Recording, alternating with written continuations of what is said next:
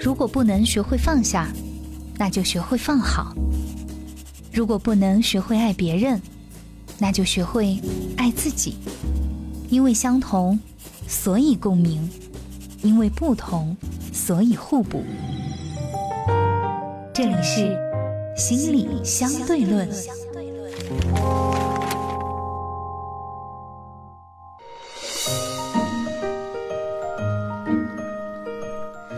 欢迎收听心理相对论。大家好，我是大月月。今天我们要聊的话题是都是为你好。嗯，我们首先请进老朋友杜杜老师。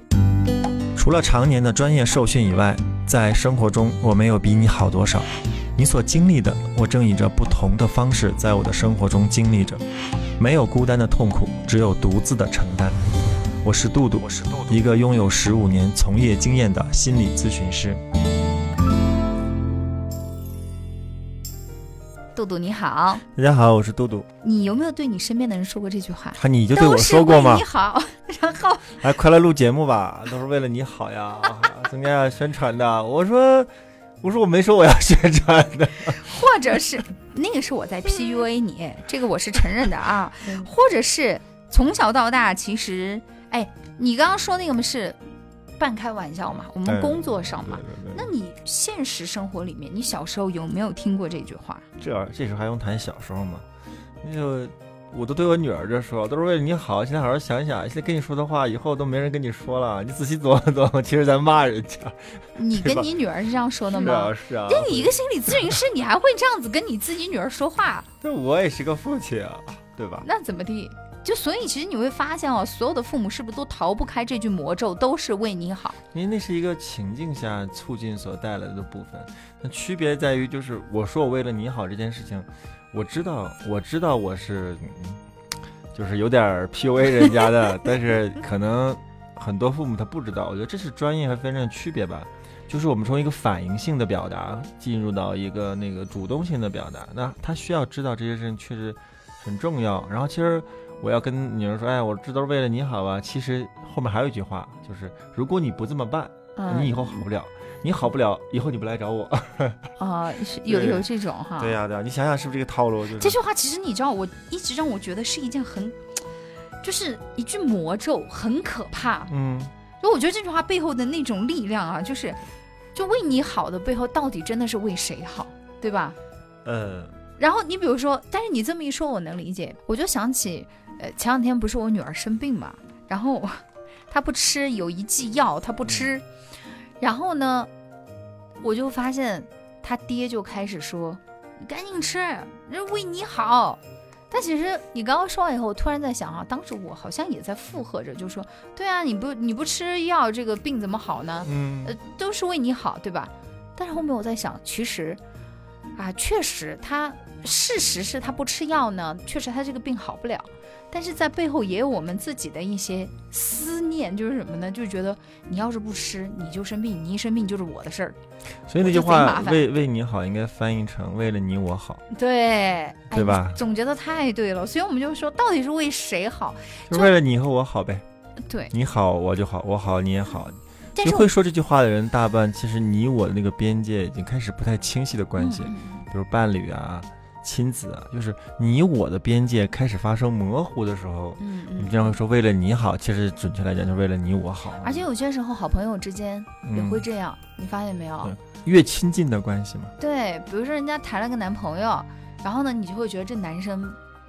不行，嗯，然后你就你就会跟自己的女性朋友讲说，哎，我为你好，我跟你讲，这个男人真的不行，哎，嗯。哔叭叭说一堆，那也要先排除一下他有没有看上这个男生。然后到最后，我告诉你啊，就是这这一对小姐妹经常就会因为这种事情，我无所谓为你好，然后就掰了，两个人关系就走远了，这种特别多。所以你刚刚说到了一个很关键的点，我觉得在说为你好这件事情这句话的时候，是你我之间的边界边界已经开始有点模糊了。但我觉得好朋友之间，包括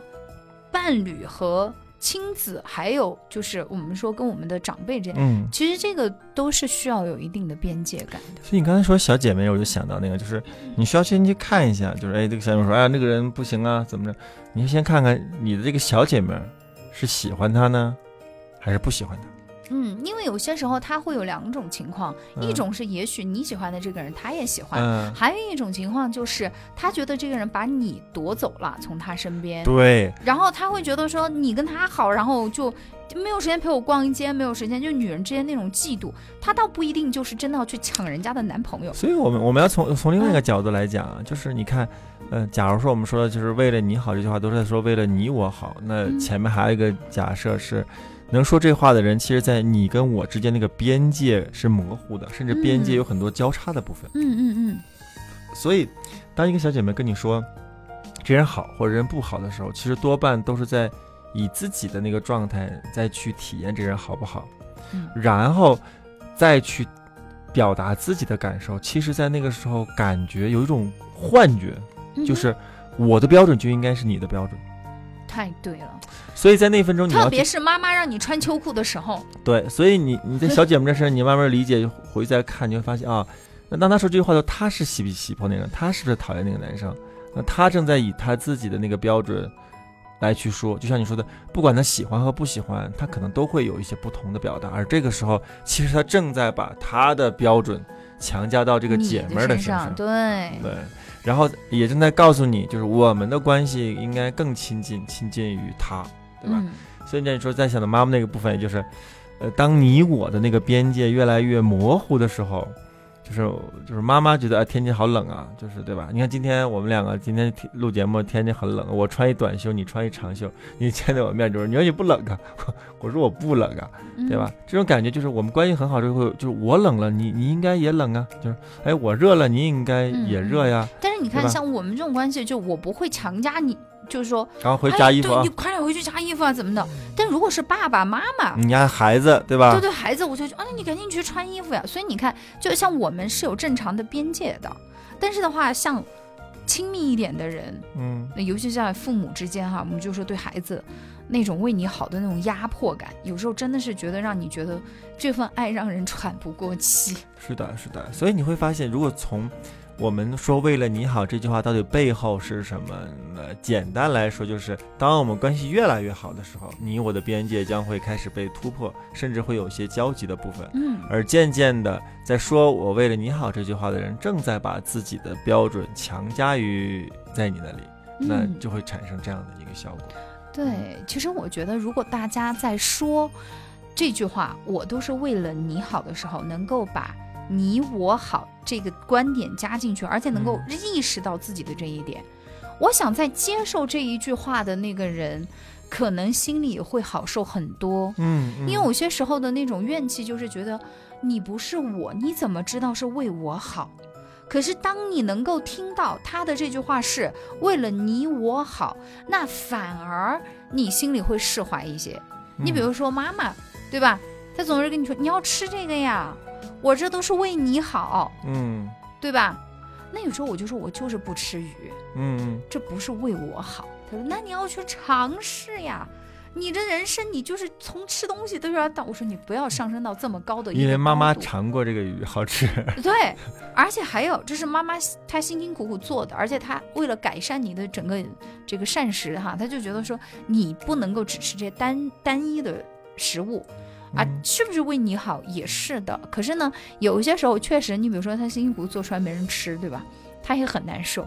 那你能够反映看到，就是为了你我好。嗯那如果我吃了，他心里他会觉得很幸福，哎，而且还有一个，再有一个，有些父母他是很强势的，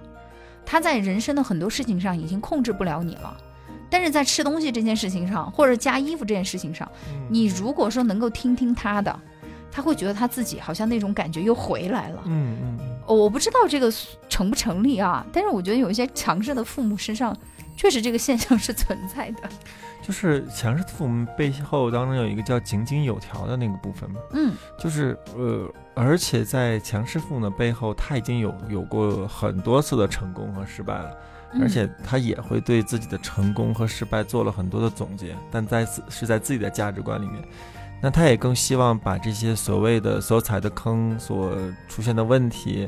能够以自己合适的方式就传达给自己那个嗯所爱的人，以让他们少去经历和这些挫折，对吧？所以你看初衷都是好的，嗯但是你会发现，一个东西真正的能够成为一个人的技能，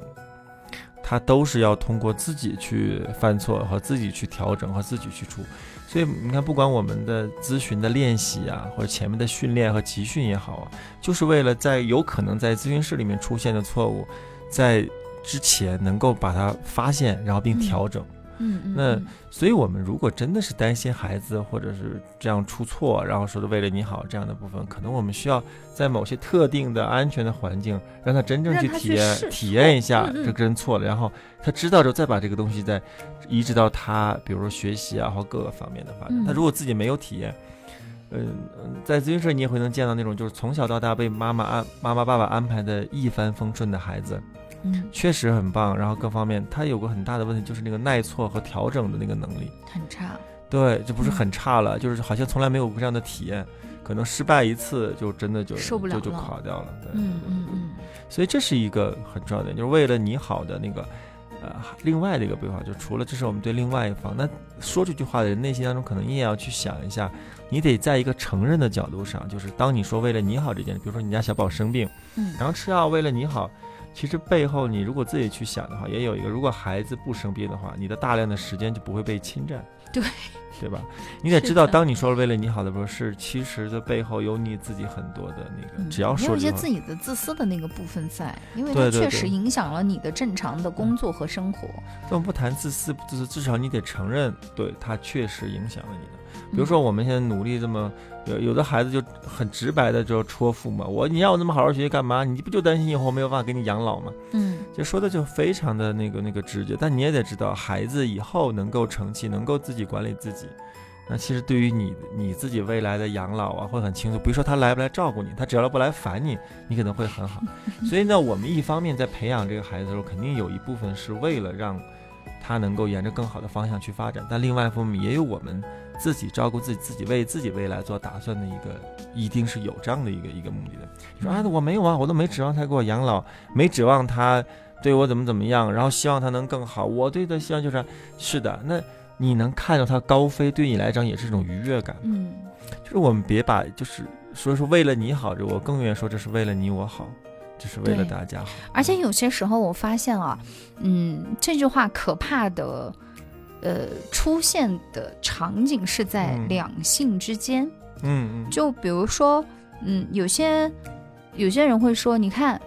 我还不是为了这个家，嗯我还不是为了你们好，嗯嗯，所以我要这么拼命的出去工作努力，所以我没有时间去管家、顾孩子嗯或者怎么样。呃，这是经常出现在夫妻之间吵架的时候啊冒出来的一些观点啊。那这个时候，有些女生呢就会，女性朋友会被怼得哑口无言，好像觉得说，确实人家是很努力哈，人家天天怎么怎么地。但某种程度上，我觉得这也是一种强词夺理，就是嗯家是大家的，每个人都在为这个家庭付出不同的努力，嗯你不能说是你所有的一切都是为了这个家，那因为在为了。比如说妻子和孩子的时候，你也在为自己，对不对？就像我有一个女性朋友就很清醒，她老公只要每次跟她吵这些，她就会说：“那可以啊。”她说：“那你你不要出去工作呀，那你不要赚钱，我也可以赚钱的，你就回来，对吧？反正你觉得是为了我，我也可以为了你出去打拼，你就回来，我们对调一下。你要 你还会说你要搞清楚，你当年选择就是比如他是从一份很稳定的职业，然后就所谓的下海嘛，就是，但是他确实赚到很多钱，对吧？他说你当年做一些选择，你不要跟我说现在你有多苦，但是你确实你也享受到了原来你赚不到的一些财富，对吧？嗯这是你自己的选择，不是说为了我，或者是为了孩子。哎，我觉得这个就算是一种比较理性的去看待。就回到了你刚讲的有一个，很有意思，就是嗯如果这部分理性的看待是来自于说话这个人本身，就像你说丽珍的老公他自己能这样想，嗯这是就是我们说的那个部分。当这句话如果被对面那个那一方被揭露出来，嗯，这就是是难以面对的一种羞耻感。所以两个人就会吵架呀。对，所以这就会吵架。所以在那个部分，就是我能够自己去理解我在这儿，比如说我我下海，我也收入了更好的，我也吃到更好，我见到更好的见识，那这是我自己的认为。同样的话，如果是我自己领悟到和我自己感受到，是完全不是一个效果，和别人告诉我是这个样子。其实那个他在说那个部分的时候，无外乎会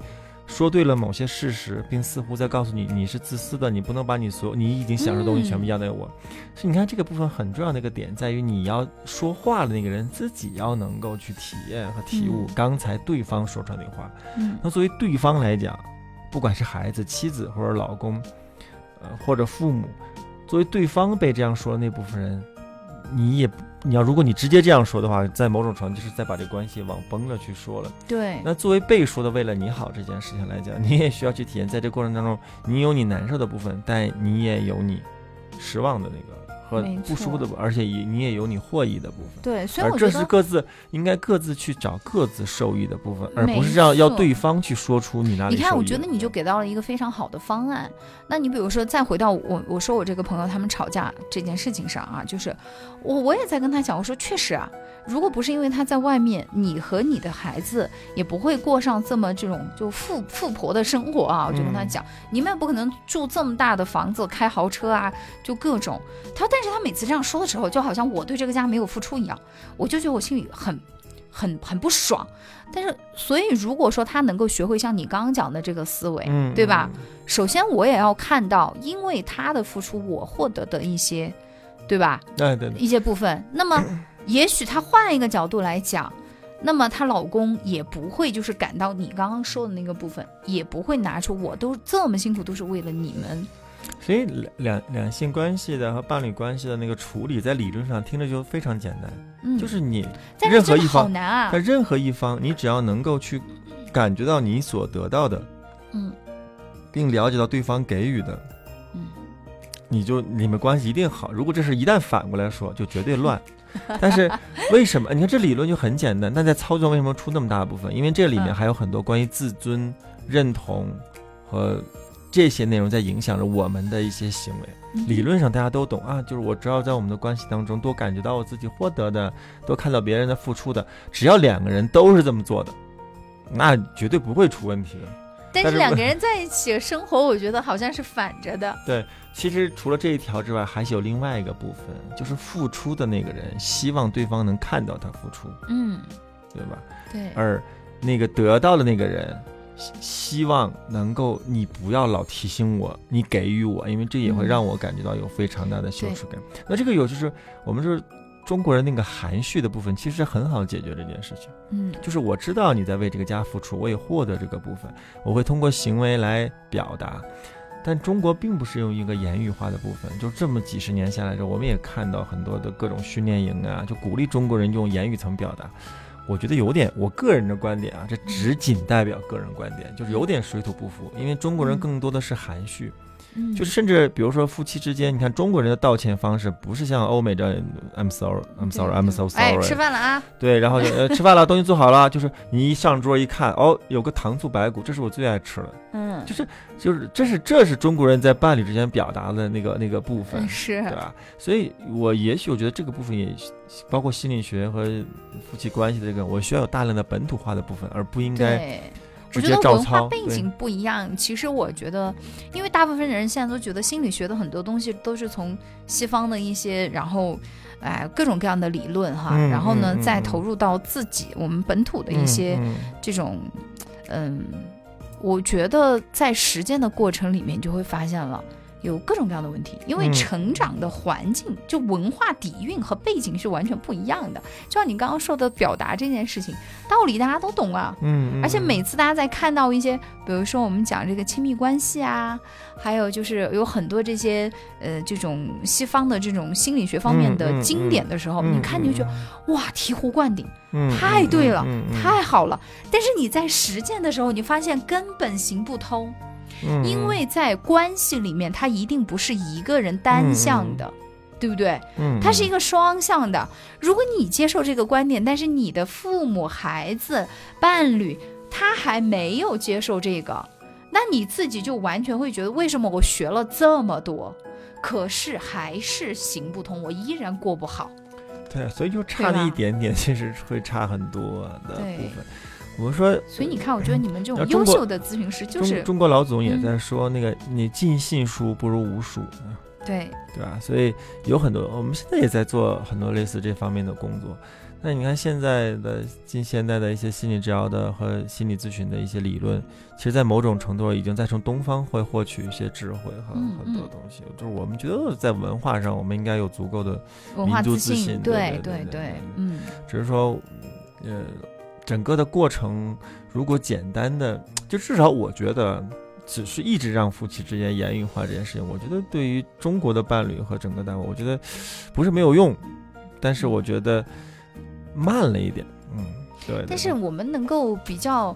开开心的看到啊，就是现在的你，比如像很多就是呃九零后，嗯、就是零零后，他们的表达，就小时候的表达开始，嗯嗯他们的父母就已经不像我们八零后这一代的父母了，嗯嗯嗯嗯，对吧？对啊，所以对于每一你代人的工作内容肯定是对不太一样。你包括像为为你好这件事情，我你看嘛，就是抖音上经常有很多像那种小孩儿半夜说他不睡觉，他出去玩儿，嗯对吧？那妈妈就说好的，那我跟你出去玩儿。然后大冬天的要穿个小裙子出去，不穿袜子，嗯呃在那种冰天雪地的，那你确定你不冷啊？不冷就带着他真的出去，你冻坏了就冻坏了，嗯，对吧？就属于这样的，反正我让你感受到，嗯？然后你就知道确实什么事，就不像我们其实是很叛逆的，嗯我不穿，因为我不冷，但你非得让我穿，然后有总有一段时间我就，好的，那我出了门我就把它脱掉，嗯嗯，对吧？这就是一种我觉得在关系里面的那种说不出来的一种对抗，嗯以及嗯我们对“为你好”这句话的那种抗拒。嗯嗯嗯，我不管你怎么说，反正我不相信你是真的为我好，是的。对不对？所以在这个过程当中，我觉得还是那个协商啊，就是嗯、我经常也跟我女儿说一句话，我说家里面不讨论对错的问题，在于当一个问题出现的时候，它是要我们来共同解决的。如果我们在那之前一定要先找出这件事情到底是谁应该承担责任。会影很影响我们去先解决事情。嗯只要家里出了任何问题，家里的任何一个成员都是有义务去把这个问题先解决掉的。对，那所以在为了你好这件事情也是一样的，就是当这个表达的时候，其实还不如换成就是我很关心你啊，你看我现在是关心你啊，我们说给你一个选择嘛，你说你穿嗯秋裤这件事儿不穿很冷的，我是觉得要穿的，但你自己自己看啊，嗯，呃，你给他一个选择，在脑子里面知道哦，不穿会会有什么问题，出那他想想穿会有什么样的好处和和坏处，我们把那个选择能让渡给那个人。对，对吧？嗯我们之前的节目也在说嘛，其实一个人从出生到长大，无外乎就是在一个慢慢学会选择的一个过程嘛。对，而且他对自己人生的那种掌控感，从小他就不会说是，还会进入到社会以后，他还会有个适应的过程，对不对？对对，因为有些人其实最可怕的是他对自己的人生没有掌控感，就好像嗯。所有的东西就是好像、哦好，我我们今天没有谈到的一个方向，就是为了你好，就是一直以能够接受“为了你好”的这句话的，这样成长起来的人，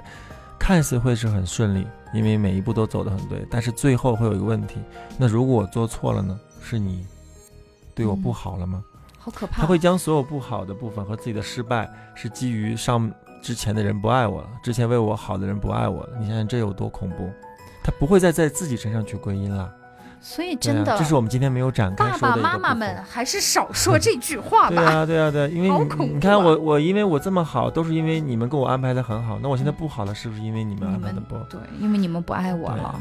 所以我们不要那么强势哈，父母们也不要觉得你的经验就一定是对的，因为每个人为我们大家都会犯错。对呀、对我们也都有对的时候。嗯对，也有错的时候，就嗯坦然去接受就好了。好的，那今天时间关系呢，就分享到这里。如果大家想要回听我们的节目的话呢，可以到喜马拉雅上来搜索我们的节目，只用搜索“心理相对论”就可以找到我们节目组了。欢迎大家来跟我们留言互动。今天就这样，感谢各位的收听，也谢谢杜杜老师，我们下期节目见，拜拜。拜拜。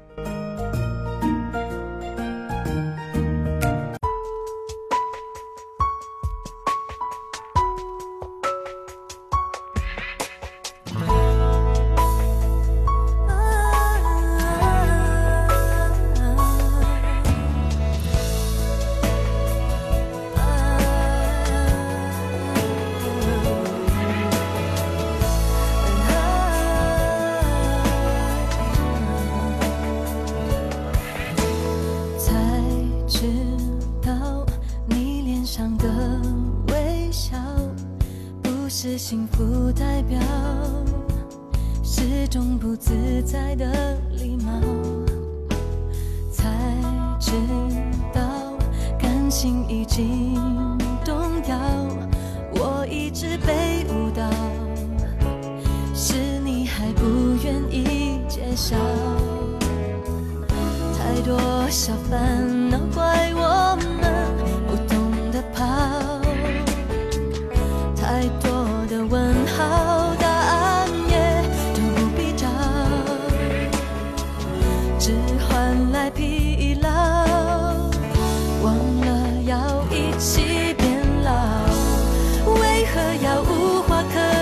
才懂沉默比争吵难熬，为何会在很小时候，爱还是挽回不了，为何要在疼爱我的时候，才对我说。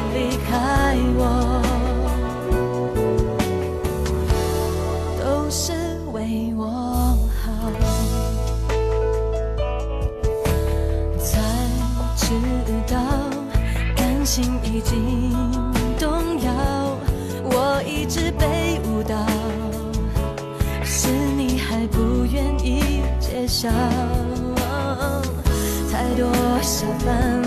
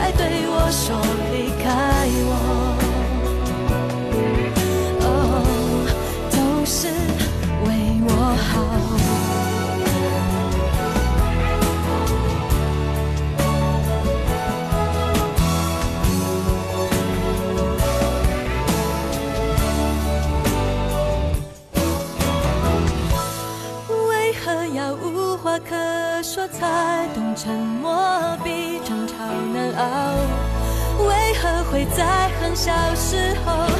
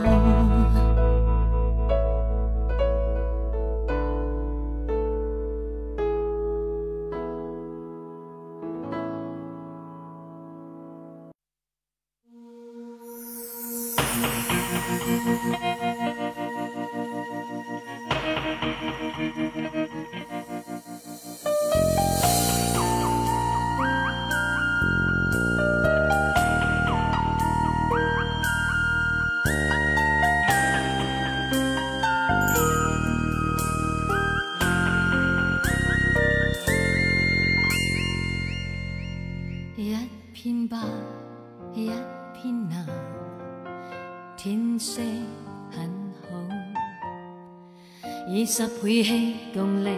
起得更早工作吧，少说话，前面更好，将每刻都完全照开。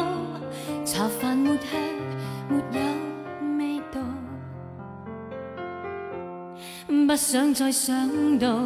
我伴你更好，为怕就快想坏脑，今天怕想到明天街角遇到。